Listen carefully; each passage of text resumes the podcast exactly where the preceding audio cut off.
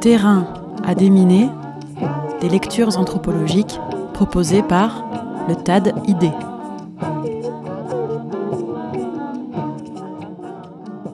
Alors aujourd'hui, 23 avril, journée mondiale du livre et du droit d'auteur, nous n'allons pas nous priver. Je vous propose une émission spéciale avec une lecture d'extraits de trois livres différents, donc trois auteurs différents, qui parlent tous les trois des sorcières, ou plus précisément de la chasse aux sorcières.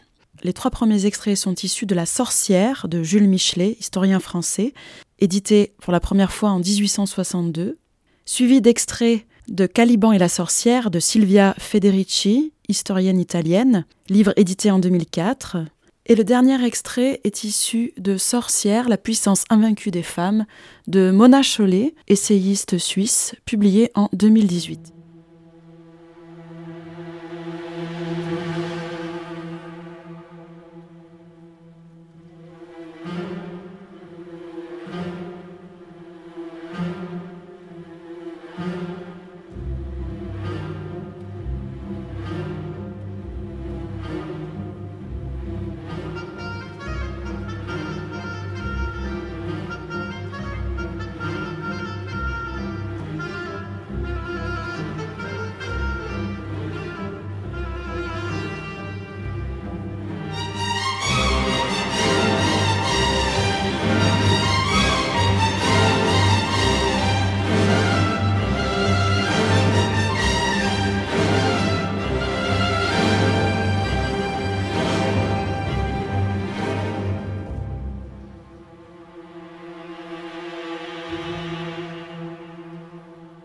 C'est le génie propre à la femme et son tempérament. Elle naît, fait, par le retour régulier de l'exaltation, elle est sibylle, par l'amour, elle est magicienne, par sa finesse, sa malice, souvent fantasque et bienfaisante, elle est sorcière et fait le sort, du moins en dehors, trompe les mots. Tout peuple primitif a même début, nous le voyons par les voyages. L'homme chasse et combat, la femme s'ingénie, imagine, elle enfante des songes et des dieux. Elle est voyante à certains jours, elle a l'aile infinie du désir et du rêve. Pour mieux compter les temps, elle observe le ciel, mais la terre n'a pas moins son cœur. Les yeux baissés sur les fleurs amoureuses, jeunes et fleurs elles-mêmes, elle fait avec elles connaissance personnelle. Femme, elle leur demande de guérir ce qu'elle aime. Simple et touchant commencement des religions et des sciences. Plus tard, tout se divisera. On verra commencer l'homme spécial, jongleur, astrologue ou prophète, nécromancien, prêtre, médecin. Mais au début, la femme est tout. Une religion forte et vivace, comme fut le paganisme grec, commence par la Sibylle, finit par la sorcière.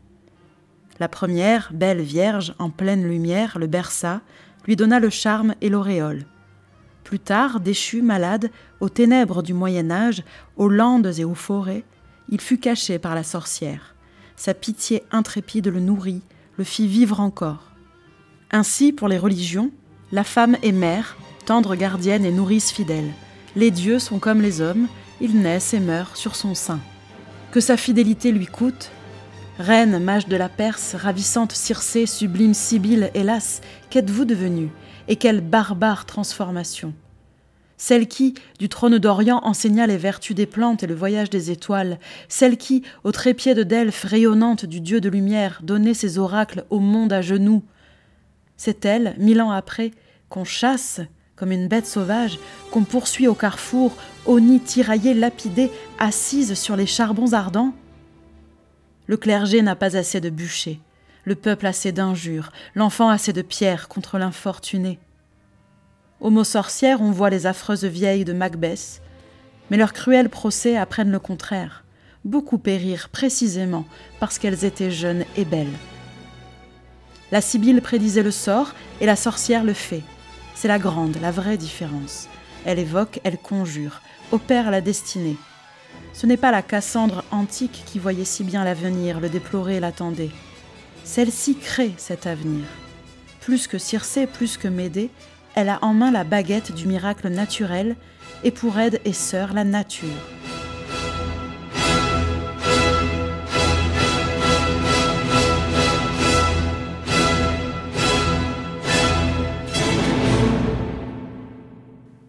Le prêtre entrevoit bien que le péril, l'ennemi, la rivalité redoutable est dans celle qu'il fait semblant de mépriser, la prêtresse de la nature.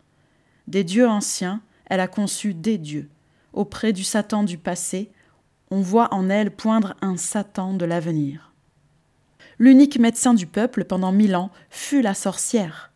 Les empereurs, les rois, les papes, les plus riches barons, avaient quelques docteurs de Salerne, des morts, des juifs, mais la masse de tout État, et l'on peut dire le monde, ne consultait que la saga, ou sage-femme.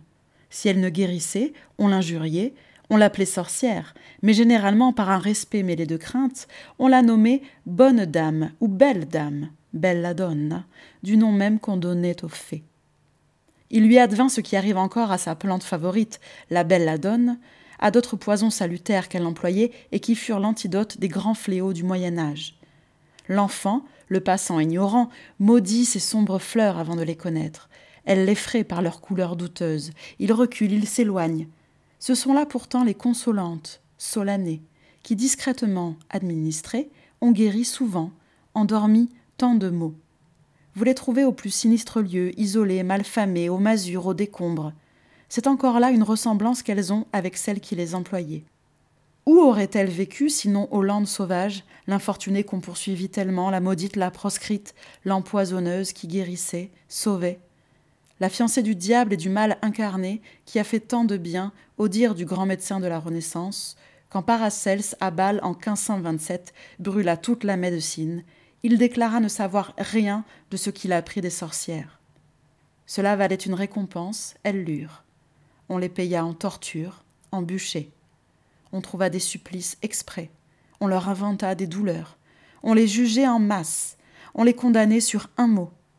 Il n'y eut jamais une telle prodigalité de vie humaine. Notez qu'à certaines époques, par ce seul mot sorcière, la haine tue qui elle veut. Les jalousies de femmes, les cupidités d'hommes s'emparent d'une arme si commode. Telle est riche Sorcière. Telle est jolie Sorcière. Les accusés, si elles peuvent, préviennent la torture et se tuent.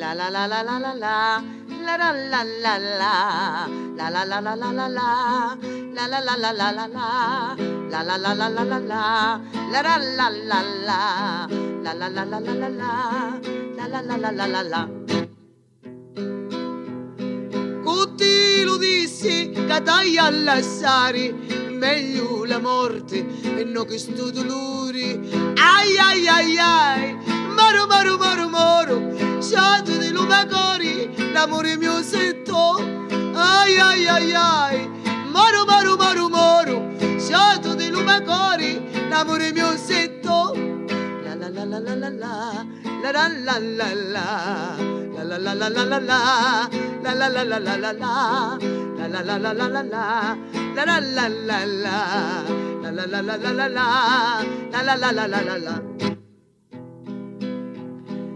Tutti lo dissi a ti anni cuzza cori mi scricchia a picca picca picca picca. Ai ai ai ai moro moro moro moro sciato di lume cori l'amore mio setto ai ai ai ai moro moro moro moro sciato di lume cori l'amore mio setto lo prima muri lo figi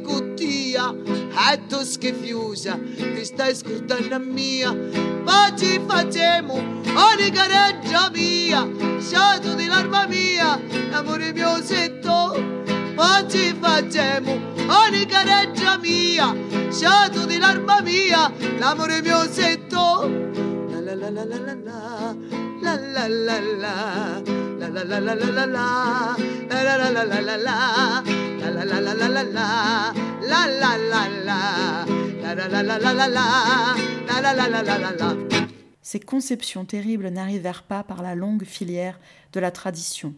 Elles jaillirent de l'horreur du temps. D'où date la sorcière Je dis sans hésiter des temps du désespoir, du désespoir profond que fit le monde de l'Église, je dis sans hésiter, la sorcière et son crime. À son apparition, la sorcière n'a ni père, ni mère, ni fils, ni époux, ni famille. C'est un monstre, un aérolite, venu on ne sait d'où, qui oserait grand Dieu en approcher. Où est-elle? Aux lieux impossibles, dans la forêt des ronces, sur la lande, où l'épine, le chardon emmêlés ne permettent pas le passage. La nuit, sous quelques vieux dolmens. Si on l'y trouve, elle est encore isolée par l'horreur commune, elle a autour comme un cercle de feu. Qui le croira pourtant?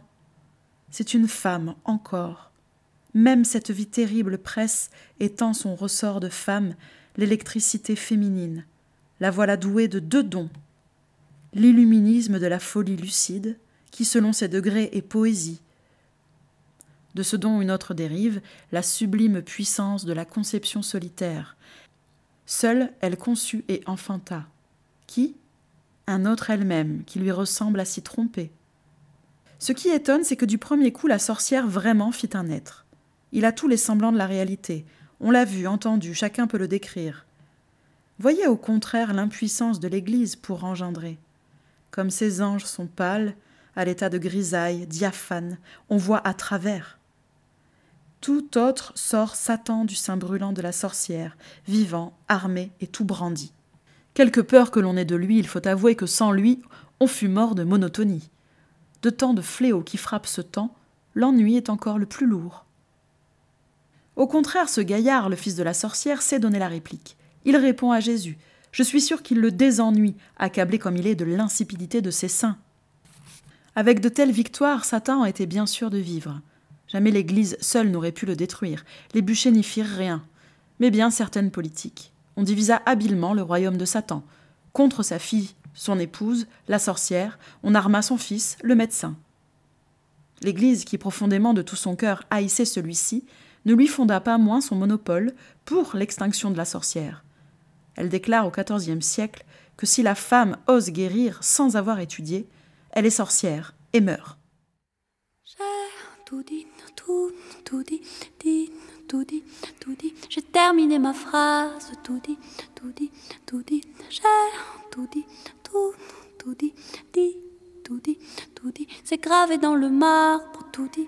Dit. Hey, tout dit, si, tout dit, ma, tout dit, ça, tout dit. Tu veux que l'on se parle, tout dit. Oh, ma sœur, il de garde, dit, tout dit. Je, tout dit, suis, tout dit, le, tout dit, bruit, tout dit. Des oiseaux dans les arbres, dit, tout dit. J'ai, tout dit, tout, tout dit, dit, tout dit. J'ai fui à la hussarde, tout dit, tout dit, tout dit. J'ai tout dit, tout, tout dit, dit, tout dit, tout dit. Et les rats m'ont suivi, tout dit, tout dit, tout dit. Eh, tout dit, si, tout dit, ma, tout dit, ça, tout dit, tout dit. Tu as peur pour ma vie, tout dit. Oh, ma sœur, il de garde, tout dit, tout dit, tout dit. Je, tout dit, suis, le vent tout dit, bruit tout dit, tout dit, de la pluie dans les arbres, tout dit, tout dit, tout dit, j'ai tout dit, tout, dit, tout dit, j'ai rompu le charme, tout dit, tout dit, tout dit, j'ai tout dit. Maintenant je vous regarde, tout dit, tout dit, tout dit, eh, tout dit, si, tout dit, ah, tout dit, ça, tout dit, tout dit, tu veux sécher mes larmes, tout dit, oh ma sœur, il de garde, tout dit, tout dit, tout dit, je, tout dit, suis, tout dit, le, tout dit, bruit, tout dit, tout dit, du vent dans les arbres, tout dit, eh, tout dit, si, tout dit, ma, tout dit, ça, tout dit, tu donnes un jour ton cœur, tout dit, oh ma soeur, prends garde, dit, tout dit, ne, dit, dit, tout dit, pas, tout dit, tout, tout dit, où tu mourras d'ennui.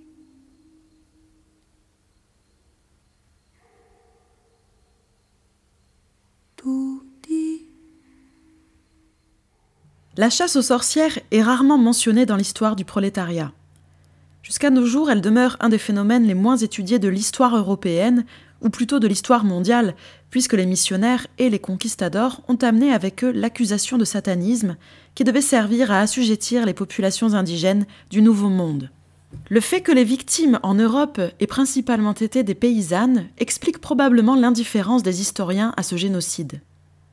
Une indifférence qui a frôlé la complicité, l'effacement des sorcières des pages de l'histoire ayant contribué à banaliser leur élimination physique sur le bûcher, laissant penser qu'il s'agissait d'un phénomène mineur, voire une affaire de folklore. Ceux qui se sont penchés sur la chasse aux sorcières, par le passé presque exclusivement des hommes, se montraient souvent les dignes héritiers des démonologues du XVIe siècle. Tout en déplorant leur extermination, beaucoup ont tenu à les représenter comme de malheureuses folles, frappées d'hallucinations, de sorte que leur persécution prenait un sens de thérapie sociale, servant à renforcer la cohésion sociale. On a décrit cette persécution en termes médicaux, une panique, une folie, une épidémie, caractérisation qui toutes disculpent les chasseurs de sorcières et dépolitisent leurs crimes. Les féministes comprirent rapidement que des centaines de milliers de femmes n'avaient pas pu être massacrées et soumises aux plus cruelles tortures sans avoir menacé la structure du pouvoir. Elles réalisèrent aussi qu'une telle guerre contre les femmes, menée sur une période de plus de deux siècles, était un tournant dans l'histoire des femmes en Europe, le péché originel du processus d'avilissement social subi par les femmes avec l'avènement du capitalisme.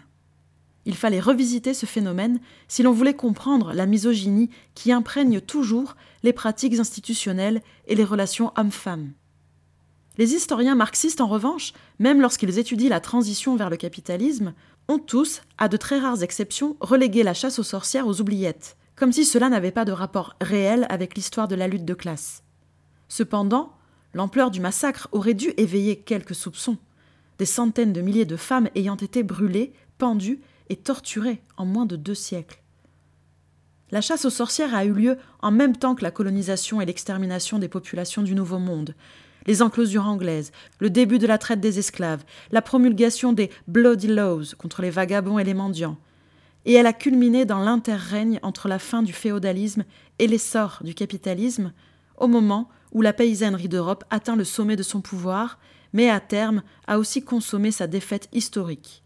Ce qui n'a pas été établi, c'est que la chasse aux sorcières fut l'un des événements les plus importants dans le développement de la société capitaliste et la formation du prolétariat moderne.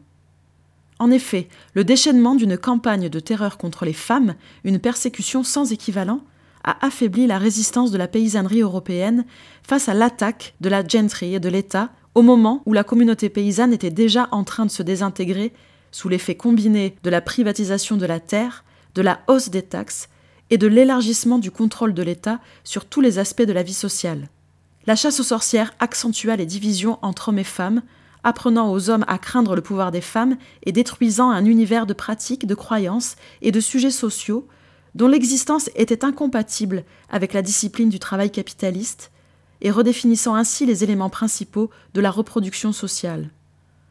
En ce sens, comme les attaques qui se déroulaient alors contre la culture populaire, ou comme le grand renfermement des pauvres et des vagabonds dans des maisons de travail et de correction, la chasse aux sorcières fut un aspect essentiel de l'accumulation primitive et de la transition vers le capitalisme.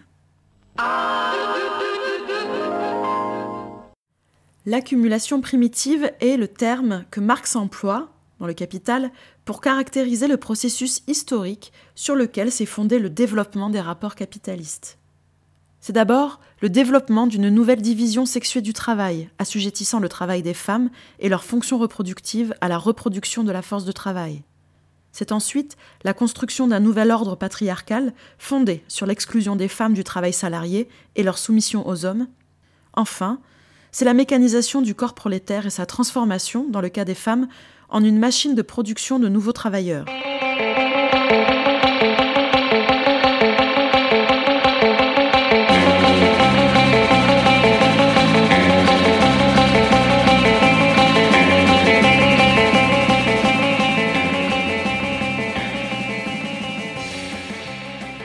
Contrairement à l'idée propagée par les Lumières, la chasse aux sorcières ne fut pas le dernier feu d'un monde féodal mourant.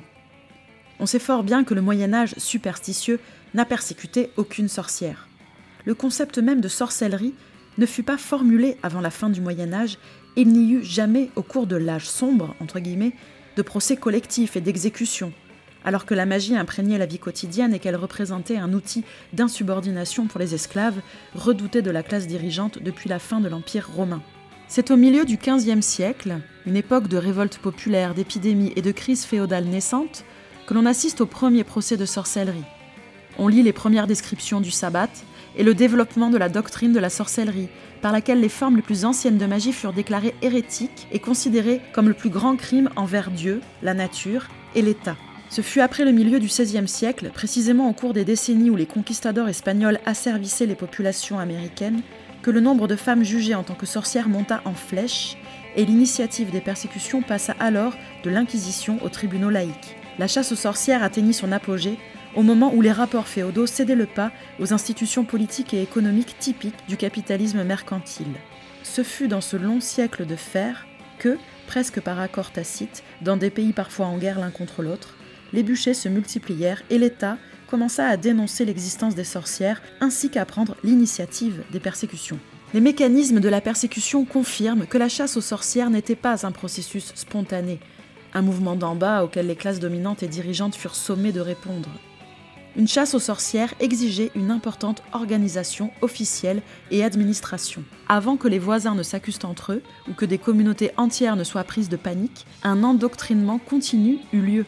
Les autorités annonçaient publiquement qu'il fallait craindre la présence de sorcières parmi la population, voyageant de village en village afin d'apprendre aux gens comment les reconnaître, dans certains cas transportant avec eux des listes de noms de sorcières suspectées et menaçant ceux ou celles qui les cacheraient ou viendraient à les aider.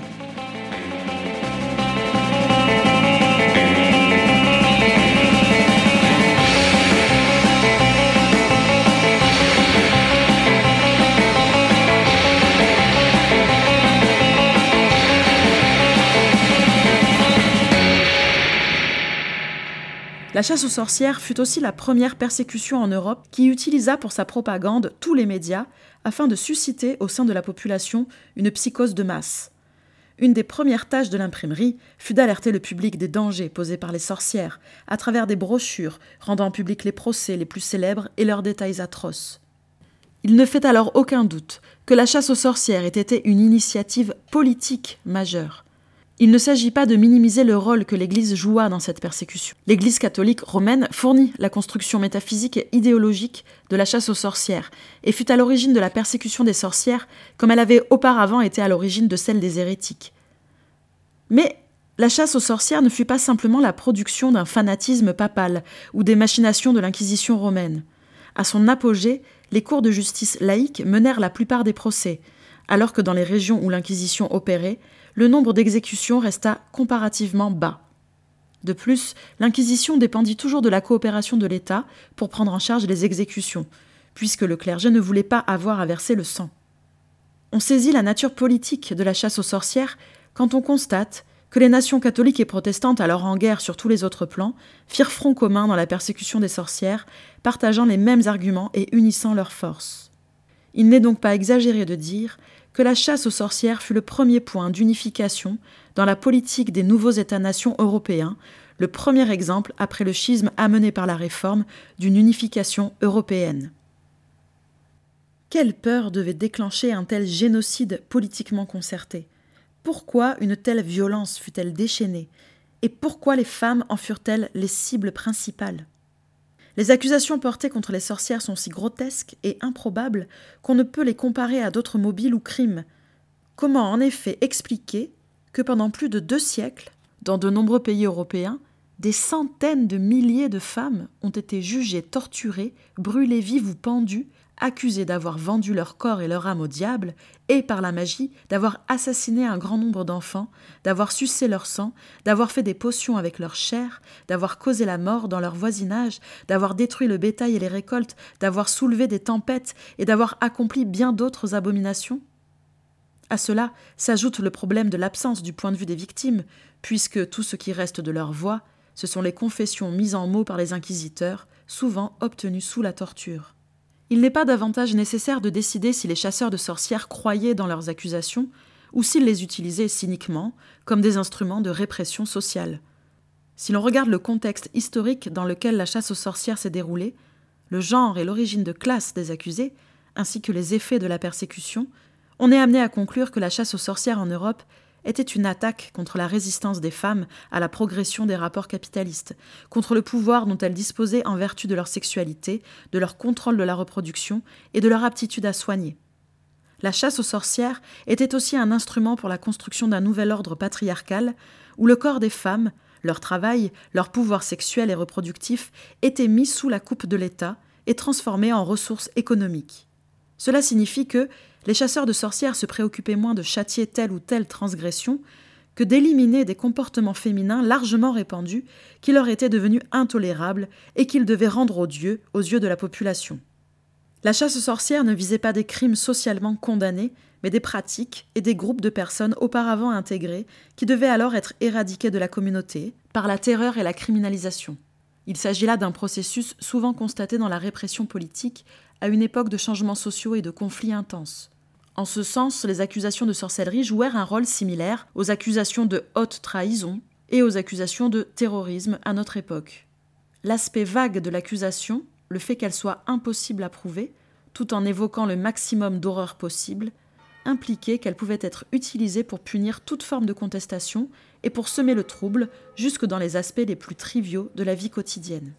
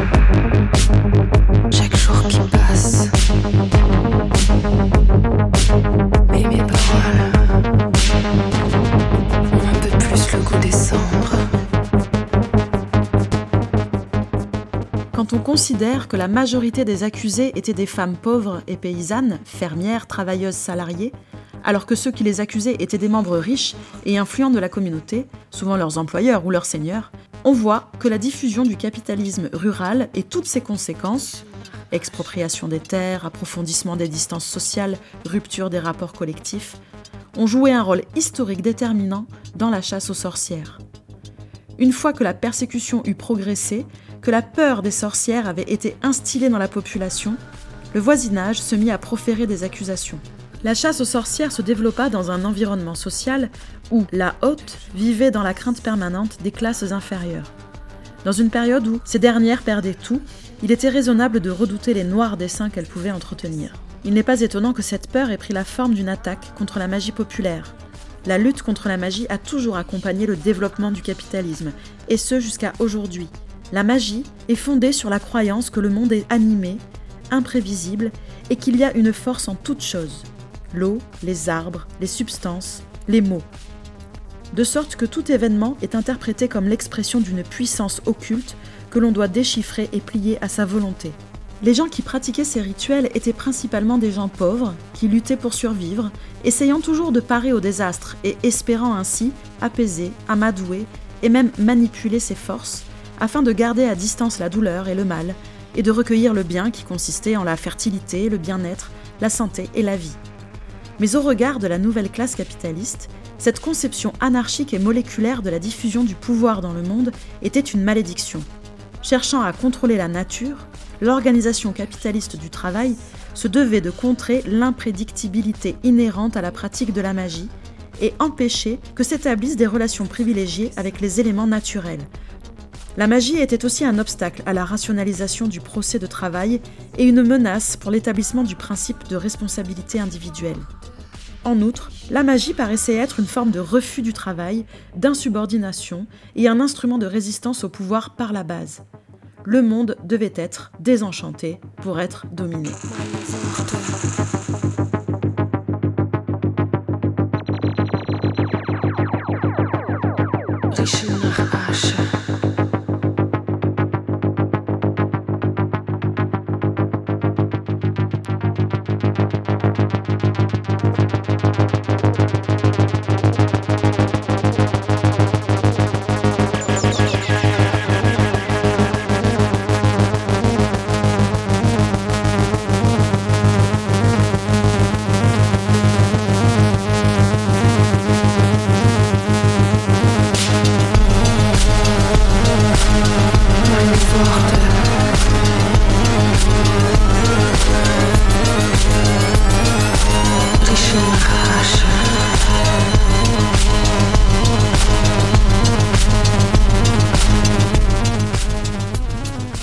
Partir du XVIe siècle, la lutte contre la magie était en marche, et les femmes en étaient les cibles les plus évidentes.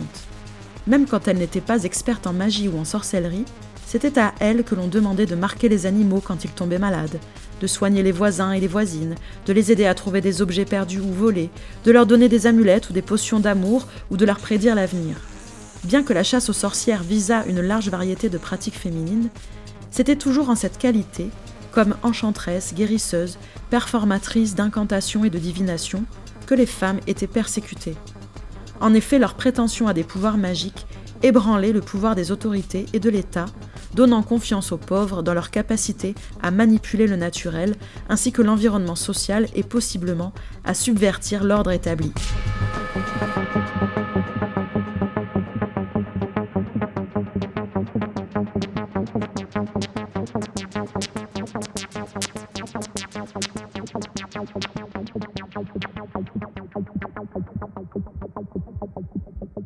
La persécution des sorcières en Europe, comme dans le Nouveau Monde, a été aussi importante pour le développement du capitalisme que la colonisation et l'expropriation de la paysannerie européenne.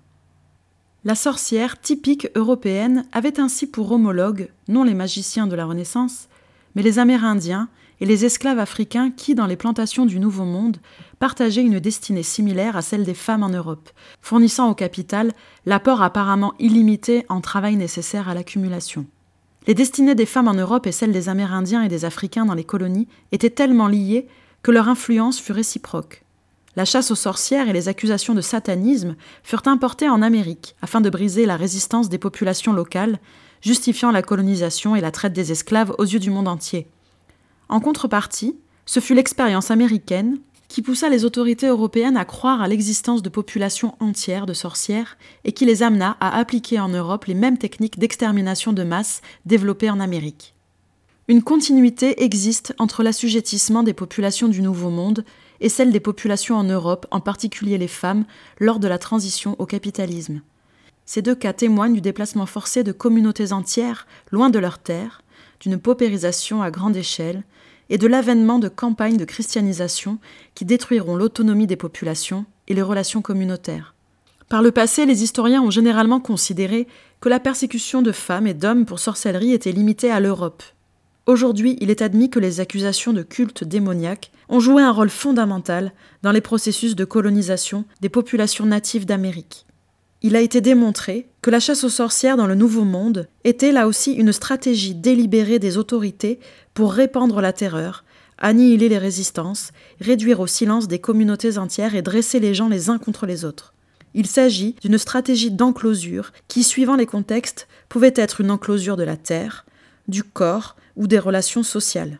Par-dessus tout, la chasse aux sorcières a été, tout comme en Europe, un outil de déshumanisation et à ce titre la forme paradigmatique de la répression, justifiant esclavage et génocide.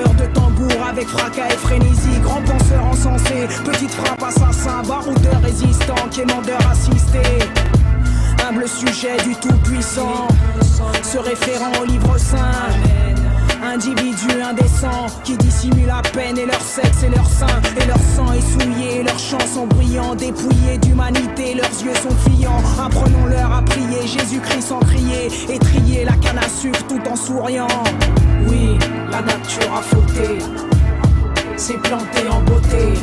Toi, ton identité, c'est d'être la créature ratée. La nature a fauté, s'est plantée en beauté. Toi, ton identité, c'est d'être la créature ratée. Disent la science et la messe, toutes les grandes puissances du monde et la presse, que cette noirceur en présence dans la pièce. Nous est inférieure comme la chienne et la naisse. Mon chrétien j'acquiesce, volontiers j'angoisse, les os glacés placés devant ce corps sans grâce. Et ses cuisses sont trop grosses, ses narines embrassent chacune des extrémités de sa pauvre face. Ses fesses sont une énorme masse, conséquence, sa silhouette n'a aucune forme de classe. Sa peau, une carapace de cuir sans souplesse, lèvres si épaisses qu'elles en deviennent grimaces. La pommette est saillante, cher client, cliente, ne vous arrêtez pas à cette laideur criante. Les jungles de l'Afrique, lointaines et luxuriantes, nous offrent des spécimens de différentes variantes. Leurs femelles sont fertiles et vaillantes, dociles et idiotes font elles-mêmes leurs paillotes. Les mâles ont côtoyé éléphants et coyotes, nourris de chasse, de pêche et de cueillette. Éloignez quand même vos fillettes. Parfois le sauvage plonge dans la démence en rage. Peut réduire un humain en miettes? Mais le passage du fouet le ramène au silence. Oui, la nature a fauté. S'est plantée en beauté. Toi, ton identité, c'est d'être la créature ratée. La nature a fauté. S'est plantée en beauté. Toi, ton identité, c'est d'être la créature ratée, la créature ratée, la créature ratée, la créature ratée, être la créature ratée.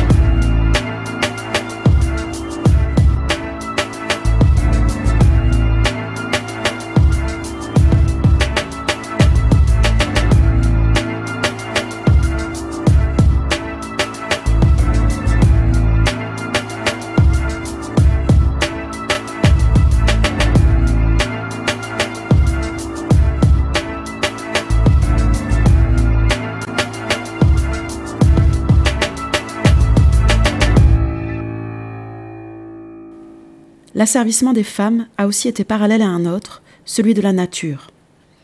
À la Renaissance, l'intensification des activités humaines, qui exigeait d'énormes quantités de métal et de bois, ainsi que de vastes superficies cultivables, et qui altérait la physionomie de la Terre à une échelle inédite, a impliqué un bouleversement identique dans les mentalités.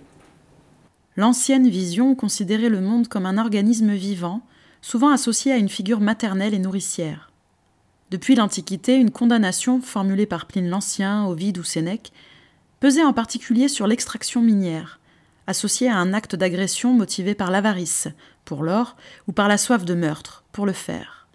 Au XVIe et XVIIe siècle, il s'y ajoute la lubricité, qui évoque un viol de la terre. L'imaginaire du temps perçoit une corrélation directe entre l'activité minière et le fait de fouiller dans les coins et les recoins d'un corps de femme. La mine était vue comme le vagin de la terre-mère, et les cavités où gisaient les métaux enfouis dans son sein, comme son utérus. Les anciens schémas mentaux, devenus intenables, allaient peu à peu être remplacés par d'autres, qui, en dévitalisant le corps du monde, dissiperaient tous les scrupules et permettraient une exploitation sans frein. De même, la frénésie commerciale nouvelle requérait des quantités fantastiques de bois pour construire des quais, des ponts, des écluses, des péniches, des navires, mais aussi pour produire du savon, des fûts de bière ou du verre. Il en résulta la première apparition d'un souci gestionnaire de cette nature considérée comme une ressource. Le monde est désormais perçu comme mort et la matière comme passive.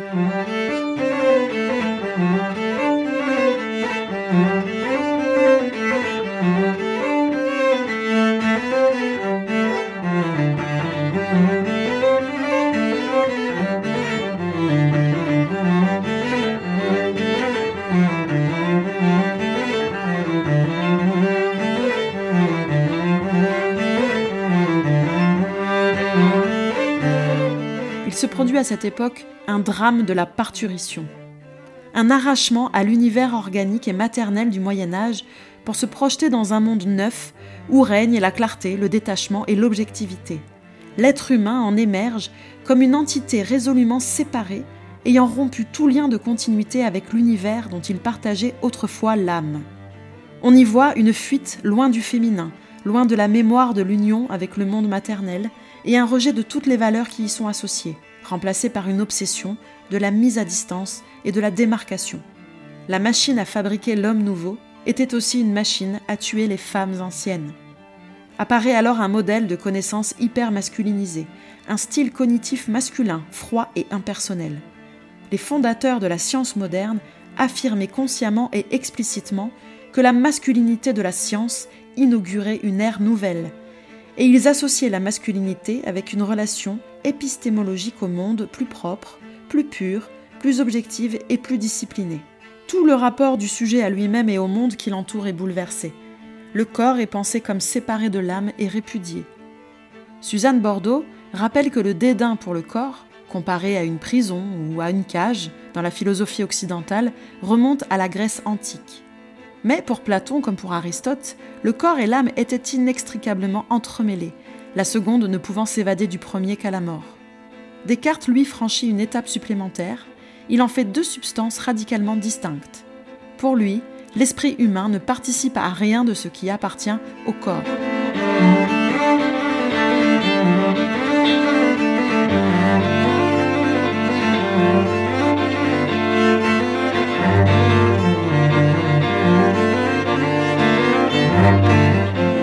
Ayant cessé d'être perçue comme un giron nourricier, la nature devient une force désordonnée et sauvage qu'il s'agit de dompter. Et il en va de même des femmes. La sorcière, symbole de la violence de la nature, la femme qui causait du désordre, comme la nature chaotique, devait être placée sous contrôle. Il est préconisé d'appliquer à la nature les mêmes méthodes qu'aux suspects de sorcellerie. On recommande de soumettre la nature à la question pour la forcer à livrer ses secrets. Il ne faut pas croire que l'inquisition de la nature est en quoi que ce soit interdite. Au contraire, celle-ci doit être réduite en esclavage, mise au fer et modelée par les arts mécaniques. Au XIXe siècle, la nature, enfin domptée, pourra être dépeinte sous les traits d'une femme docile, qui n'oppose plus de résistance aux assauts de la science.